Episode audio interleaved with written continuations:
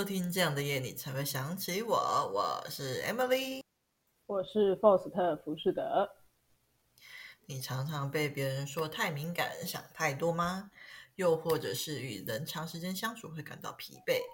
周遭有人心情不好的时候，你就会感到紧绷。如果你常因为这些事情而怀疑自己与他人不同，那么你很有可能就是我们今天要聊的主角哦。没错，今天我们就是要来聊高敏感特质。简单来说，他们是一群心思细腻的人，经常能够察觉到周围人的人察觉不到的小细节。心思细腻又如此敏感的特质，长期以来可能会被误解成想太多或太过严肃等等。那听众们，如果你们好奇自己是不是高敏感特质的话，可以上网打高敏感特质测验来测测看。或者是听我们等等的介绍，看你符合了几点。如果超过一半以上，很有可能你就是喽。好，那现在问我一下，我们家的 Foster，在我跟你提出要聊这个题目之前，你有听说过高敏感特质吗？其实有诶、欸，你应该有点错愕。哦、对，错愕？为什么错愕？我感觉你会觉得我不知道。我以前学生时期是一个很容易被说想太多的人。就是哦，oh. 对，然后我常常都会想说，是我想太多吗？还是你们想太少了？你们你们真的在动脑吗？我就是，我就会有这种诸如此类的想法，但是我也不可能这样呛人家，因为其实如果你有高敏感特质的人，你是不会这样说话的，对所以我也没有这样子说话。对，然后。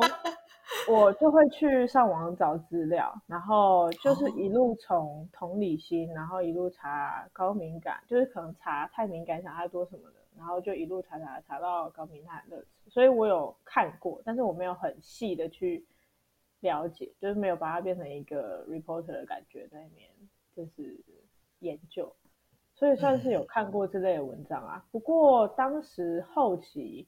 我有慢慢看到自己的特质，然后就有去做修正。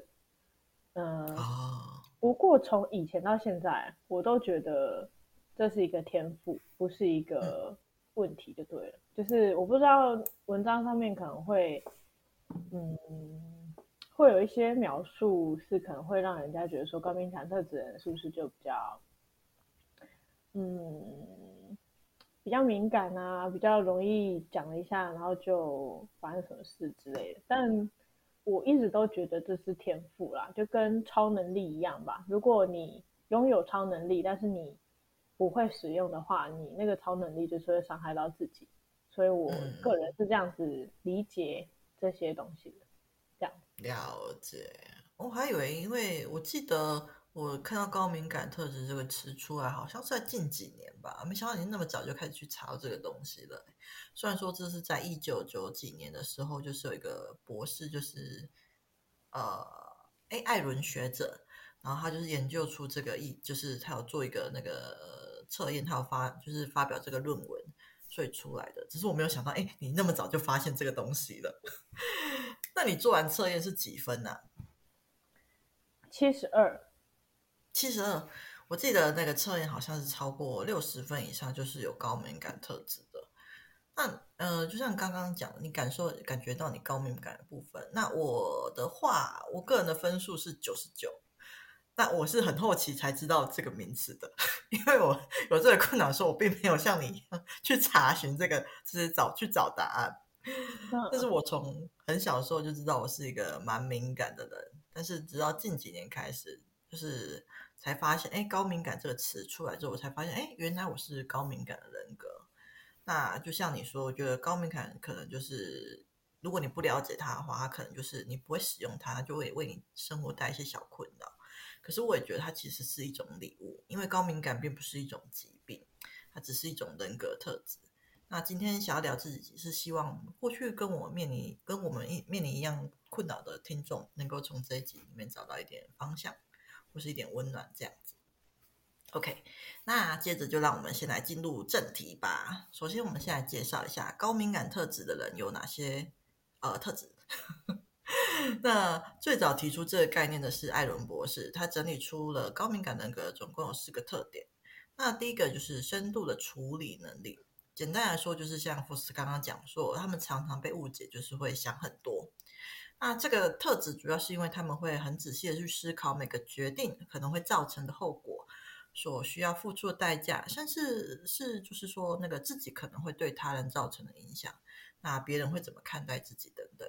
那以至于那些不了解的他们，可能就会误会他们，觉得他们就真的是想太多了。那 First，你觉得呢？就是这个人格特点，不知道你有什么感想？你说想很多的部分吗？对啊，其实我觉得这个特就是想很多这个特质，在现在社会啊，如果有这个特质的人，我我我觉得活不长，活不长是怎样？我觉得在。我觉得现在社群媒体很多啊，然后被外界接触的机会就会多很多。如果太在意，不管是不是酸民的想法，或者是就是你自己同才或者是同事，不管是谁的想法，你可能在意的太多了，那你就很容易放弃自己的生命啊！我自己是这样觉得。了解，天哪，没想到这么严重，在你看来 这么严重。那我来分享一下我所遇到的那个高敏感人格的朋友，好不好？好了，就是我有认识一个就是深度处理能力很强的朋友。那这个就是我觉得有点像你刚刚讲的，就是这个能力对他来说有好有坏啊。就是每当有人传讯息啊，找他讨论问题的时候，他都能够很正确的切中核心，然后把所有好坏都列出来，然后他可以提供给你两三种解决方案。那这个乍听下来是个很不错的能力。可是，在他提出这个方案的前头，他心路历程其实是非常丰富的。可是表面上你不一定看得出来，因为在他 回答这个问题以前，他心里可能有一千个声音在说，在担心他的说辞会不会让对方感到不舒服，会不会伤害到对方。然后他需要不停的去修饰他说的每一句话，甚至到一个字为单位，然后最后 OK 之后才会把解决方案传出去。然后传过去之后，还会担心对方就是已读啊，然后是回的回复的慢一点后，可能会担心说自己是不是刚刚有说错什么之类的。那很多时候他的第一个版本可能就是已经九十分了，可是他就会想要把这个版本给修到九十九分，他还不放过自己。我觉得这真的是很可怕。哦。但是我同时，对啊，真的很累，对吧？那我蛮能够理解我这位朋友的啊，因为我同我也有这个问题，我也会因此感到这个感到焦虑。只是我的状况比我这位朋友还要轻微很多。我大概想个两三次没问题之后，我就会传出去了，不至于会到去修饰每一个字所带来的感觉。可是我同时也可以理解他修到那个地步是为了什么，因为我也有感受到说，就是差那一两个字，就是带给那个文字带给人的感觉，就是有那个很细微的不同。哎，我对于我对于，我可以插个话吗？你可以。我对于那个字啊，最近有就是每个字最近有深刻的体悟，就是你刚刚说到，哦、对你刚刚说到那个什么修饰到字的程度，我就觉得以前我真的不太在乎，因为我个性就真的比较直来直往。嗯、但是最近我就是有就是有一个朋友比较常跟我聊天，然后。嗯我可能用字比较没有那么精准，他就是会玻璃心碎掉，然后碎到我就觉得我好厌世，就觉得我明明讲的不是这个意思，然后他就一直就是卷进去，然后我就会啊天哪，就是我真的觉得天哪，所以我我你刚刚讲那一段我就可以理解，所以你们是吧？可能没有你们比较敏感的人就可以先吃到有些人会是这样子的反应，但我可能不会。我可能就觉得我就是 想要轻松的聊天，为什么这么 难？好了，还还给你。OK，好，就是因为知道有可能会有发生，可能是有之前有发生过这种状况，或者是怎样，所以我们就会就是很有时候就是很纠结，就是说，哎，很想要就是让别人就是因为文字每个人感受不同，那我们会尽可能想要让就是别人感受到这些文字是。出于善意的，对，所以才会修到这个地步。所以我很常觉得我这个朋友出品的一些解决方案啊，或是沟通模式啊，都是教科书等级的回答，很可怕。那可能有些人就会觉得说，这实在是想太多了。但我觉得这就是高敏感的人的一种温柔的表现方式，因为就是因为在乎别人，所以才愿意花这么多时间去思考这些问题。那虽然说这个问题会让高敏感的人因此焦虑啊，或是过热，但是同时会让他们在沟通表达上就是造诣变得很高。那这是我觉得这个特质很棒的地方。不过，就是如果对这个能力感到困扰的困扰的听众啊，就是我建议你们在很焦虑的时候，可以先深呼吸，然后先停下来，喝杯茶，看个影片，让自己先抽离那个状态。那如果没有办法的话，也可以请身边的信任的朋友帮你看看，是不是有你就是你的问题，就是你回的话是不是有什么问题？那很多时候可能就是你自己的焦虑在作祟而已。当然，最后还是要回到自己身上，好好的跟自己沟通，找出跟你的人格和平共处的方法。哦，因为我觉得说你不用这么完美，你也是很棒的，就是不要这么纠结。我跟你说，你现在如果讲纠结，我那个朋友就会跟你说，你怎么可以这样讲话？没有啦，不是纠结啦，我是希望你好过一点啦，没事的。开始开启安抚模式，你很棒。好，那接下来让我们进入聊聊第二个特质吧。那第二个特质是容易是过度的受到刺激。嗯、那由于高敏感人格接收到资讯量会比一般人更高一倍，所以也会比其他人更快感到疲惫。如果短时间也要做很多事情的话，有可能会让他们感到很困扰。那也可能会对那种响亮的声音啊、强烈的光线、太热、太冷以及疼痛等感觉感到过度的敏感。那遇到难过的事情，就有可能会放大它；然后开心的事情也会受到过度刺激，感到疲惫。那也可能会精神亢奋的失眠。所以，呃，如果他表现不好的时候，也容易过度沮丧。那这个这个情况很容易被误解为那种悲观。那为了化解这种接收到的过度刺激，这类型的人就很需要独处跟沉淀的时间。嗯，那 Faust，你对过度刺激有没有什么看法？我记得你也是很需要时间充电的人。嗯，我自己是对声音比较有反应。你刚刚有说什么？对，嗯，响亮的声音什么？对对对，对的，嗯嗯。虽然因为现在可能一直戴耳机，然后我的听力有点受到影响，但是基本上我对声音的出现或者是噪音都比较容易被惊吓，或者是感到不耐烦。嗯，然后听到好听的声音也会比平常人有感受，这样子。不知道这样子算不算是高敏感？就是。哦、然后，哎，我觉得这个是，是吗？对啊，这个是啊。嗯。嗯，不过刚刚说到充电，就是我觉得我很需要离群充电的。不过这不知道是跟高敏感感有关，还是跟就是内向人格比较有关。我觉得他们其实有一点重叠到的感觉，对不对？对，但是我就是你说，那你继续，你先啊，我先啊，就是哎哎，应该怎么讲？对啊，就是我觉得他们有重叠到，就是。内向人需要就是因为充就借由充电来就是回复，那高敏感人是基于因为接受到过度刺激觉得累，需要充电的回复。那我觉得其实多多少少都有重叠到的部分，这样子。嗯，那你因为我是需要离群充电，我不是在群体里面充电，嗯、然后只是我有时候也是很人来疯，就是我可以接受，就是可能唱歌的那种吵，或者是嗯。就是跨年，反正就是有活动的吵，我好像是可以接受。可是如果说是，嗯，一个办公室的环境还是什么，就是我我需要做事情的话，又有声音，我就会很容易被干扰。哦，我会很哎、欸，对我好像我可以一次做很多个工作，我也可以一次做很多件事情。可是只要有声音，我就会很难思考，我就没办法思考。嗯嗯嗯。对，所以我是一个非常极度容易被声音影响的人。了解，那这我觉得这就是你高敏感的部分。嗯，然后充电的话，我是喜欢自己一个人待着，就是锁在房间里面。就是我是一个极其喜欢把自己锁在房间的人。可以锁起来，锁起来，然后用手机或电脑，然后配一杯饮料这样子。但是我是很羡慕那种不需要充电的人，欸、因为之前去亲戚家住啊，然后发现他们家的人完全没有隐私权。对，那可怕，真的是太可怕了。我觉得 如果我是他们，我会窒息，因为我就在那边住了一两周吧，我就觉得我快要没有氧气，快放我走。我完全能够理解啊，他们一定很无法理解说，到底为什么需要个人空间？他在一起就很好啊，其实在一起才会充电啊，自己一个很奇怪。对啊，他们是这样，我才觉得他们奇怪吧。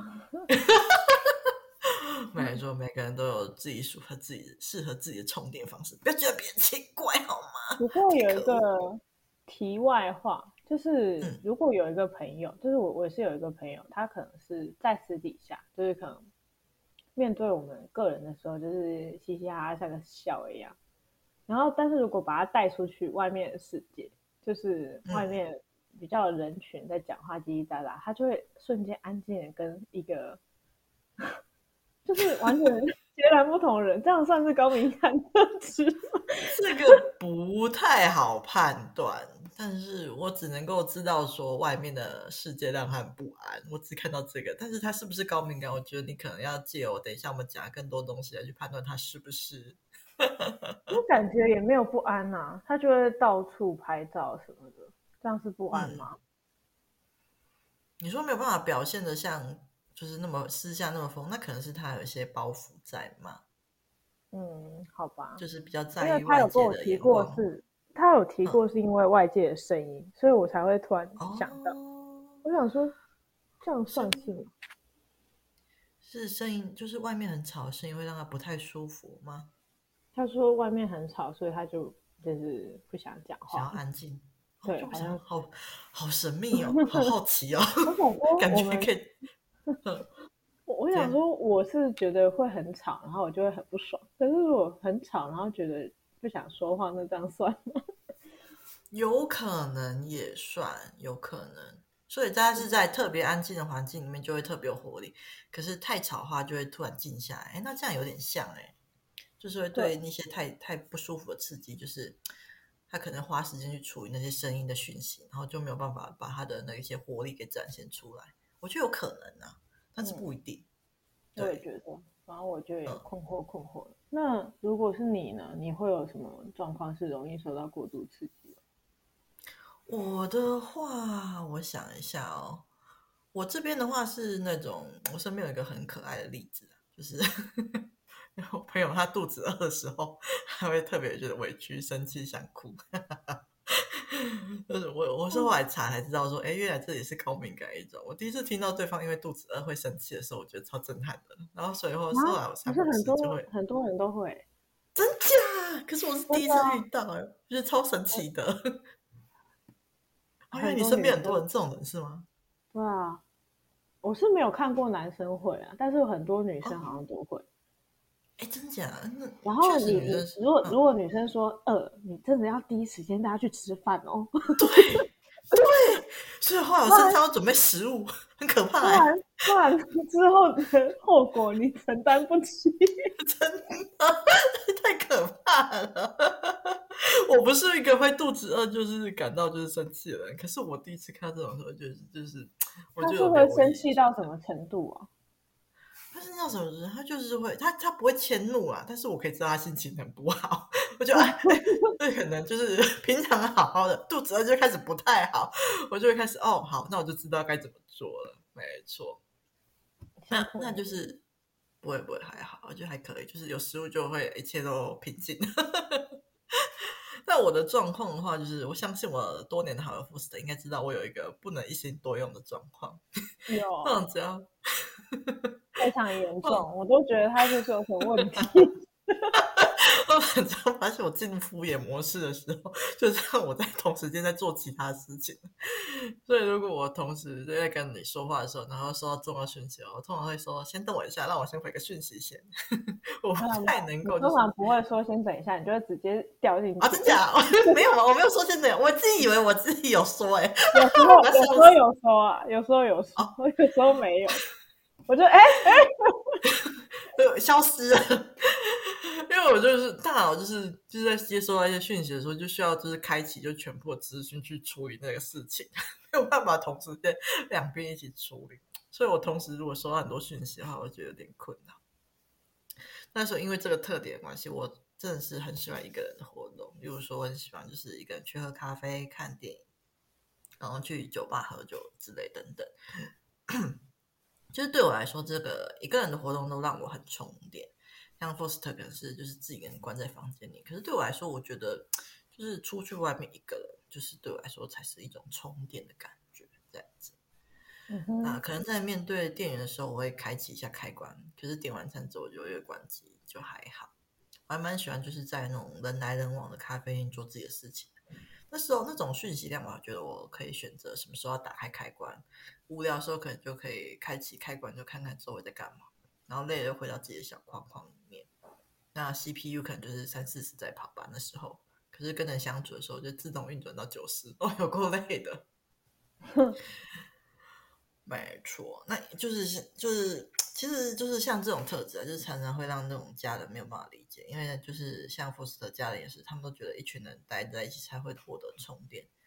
所以就很难理解，就是为什么我一个人就是可以自己跟到处跑，觉得我很孤僻之类的，或是就怀疑说我其实不是自己跟到处跑，我是不是有 偷交男朋友之类的？哎呦，真 是有够烦，就是有够无言。对，我只是想一个人寂静，好吧？这是实在是，而且他们这样，就是更想让我自己一个人。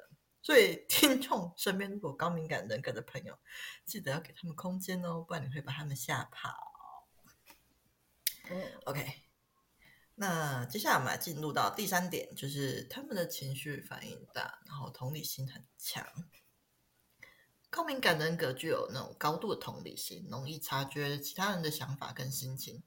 那同时也可能因为感受到太多他人的感受，所以让他们常常分不清楚什么才是自己真正的感觉。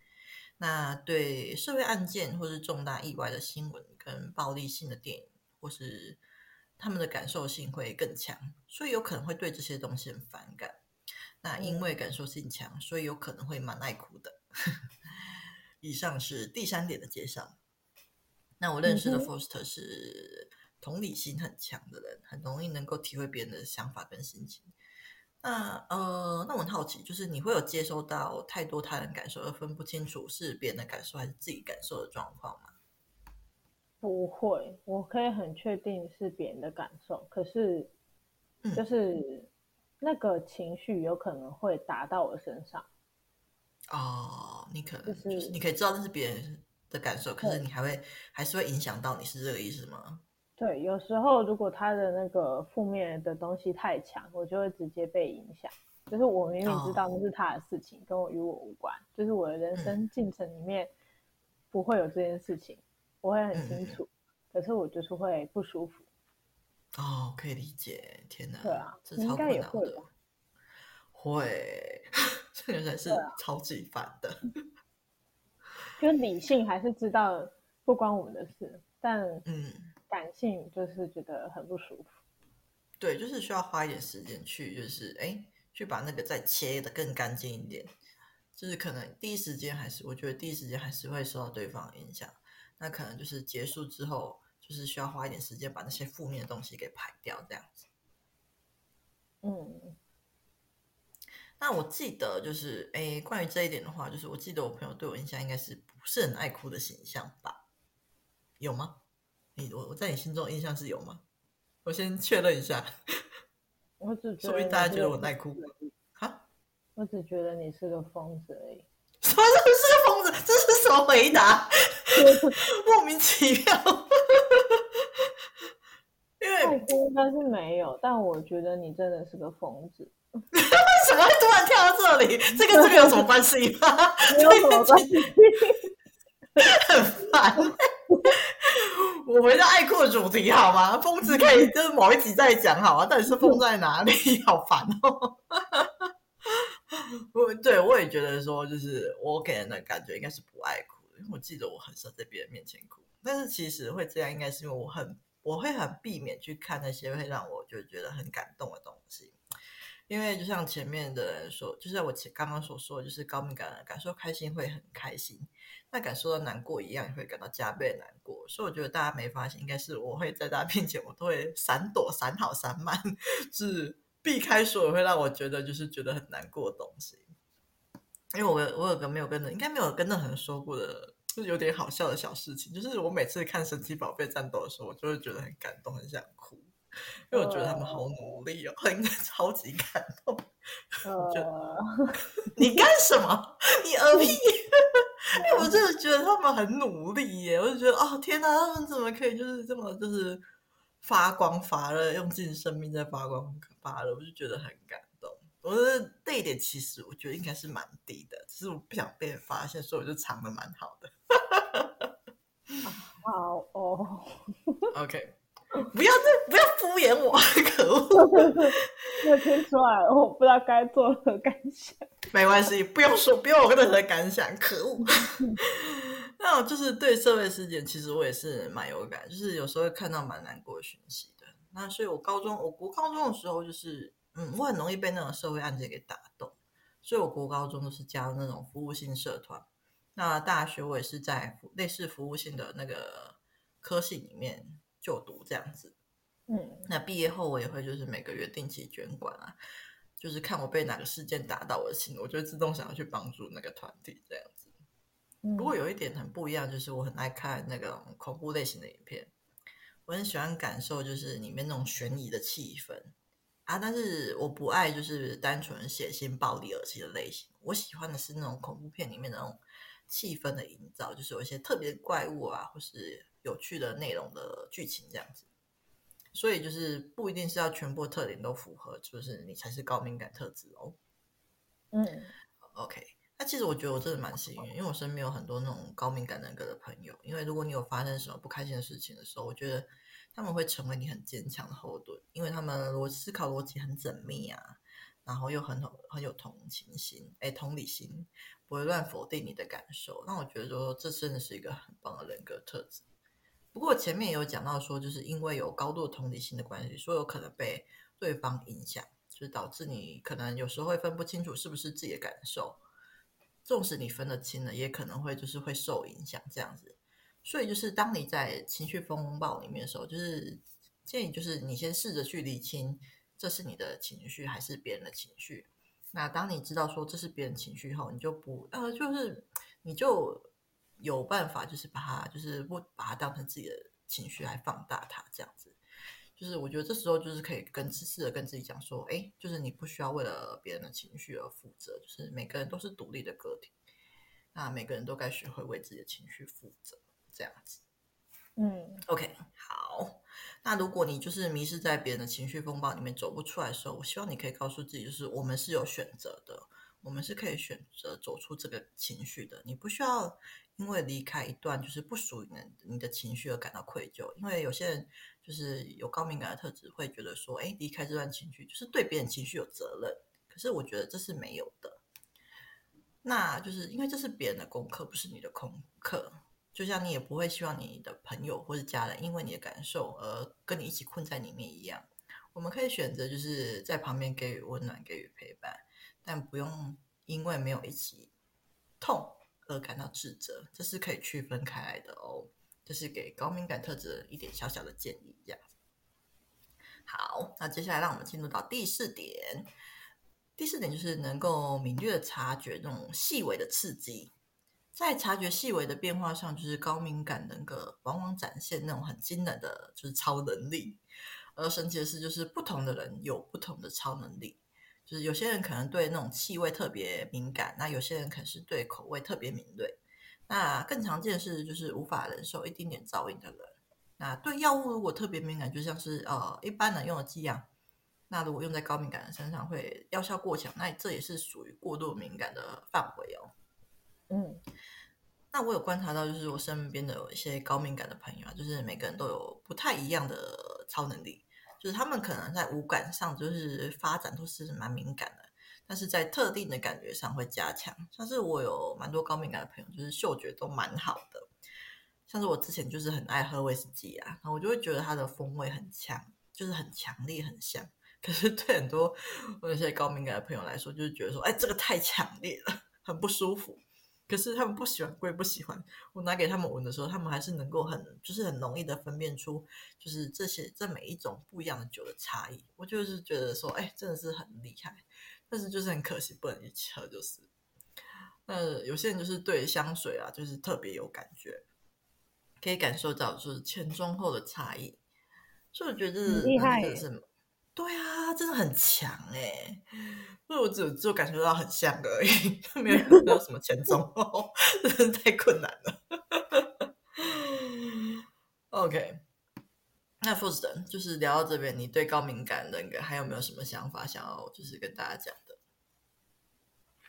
嗯，我觉得如果你对于自己高敏感的特质有一点觉得困扰的话，可能可以试着学习直线思考。嗯，因为我自己有就是训练自己直线思考，在就是最近这一段时间里面，所以可能或许直线思考有时候会相对来说会不会就是不会让周遭的人那么舒服，但是至少可以让自己舒服一点。如果你有觉得困扰的话，就这样。了解，你说的直线思考就是别人说什么，就是直接想那个意思，就是不要去猜测他背后的意思是什么，是这样子吗？对，没错。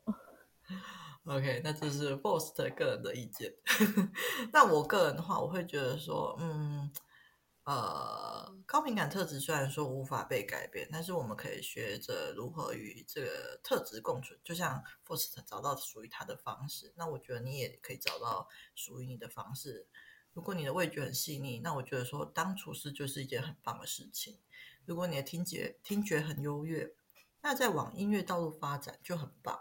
那如果你心思很细腻，很容易感受到别人感受，那或许心理智商的道路就会很适合你。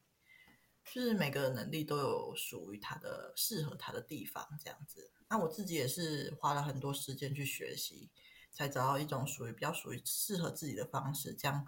高敏感所触发的焦虑慢慢降低下来，而发现自己是高敏感就是那个第一步。再来，只要你愿意一步一步为你的困扰找出解决方法，我相信你也会感受到高敏感天赋是灵魂带给你的礼物哦。那如果听众有什么问题，也欢迎来信来讯跟我们分享。希望我们听众都能够找到适合自己的方法，跟自己好好相处哦。OK，好的，那谢谢大家收听这样的夜你才会想起我，我是 Faust 浮士德，我是 Emily，记得订阅我们的 Podcast 频道并给五星好评哦。有好的留言或故事也可以分享给我们，下一次的主题可能就是你们的留言。拜拜拜拜。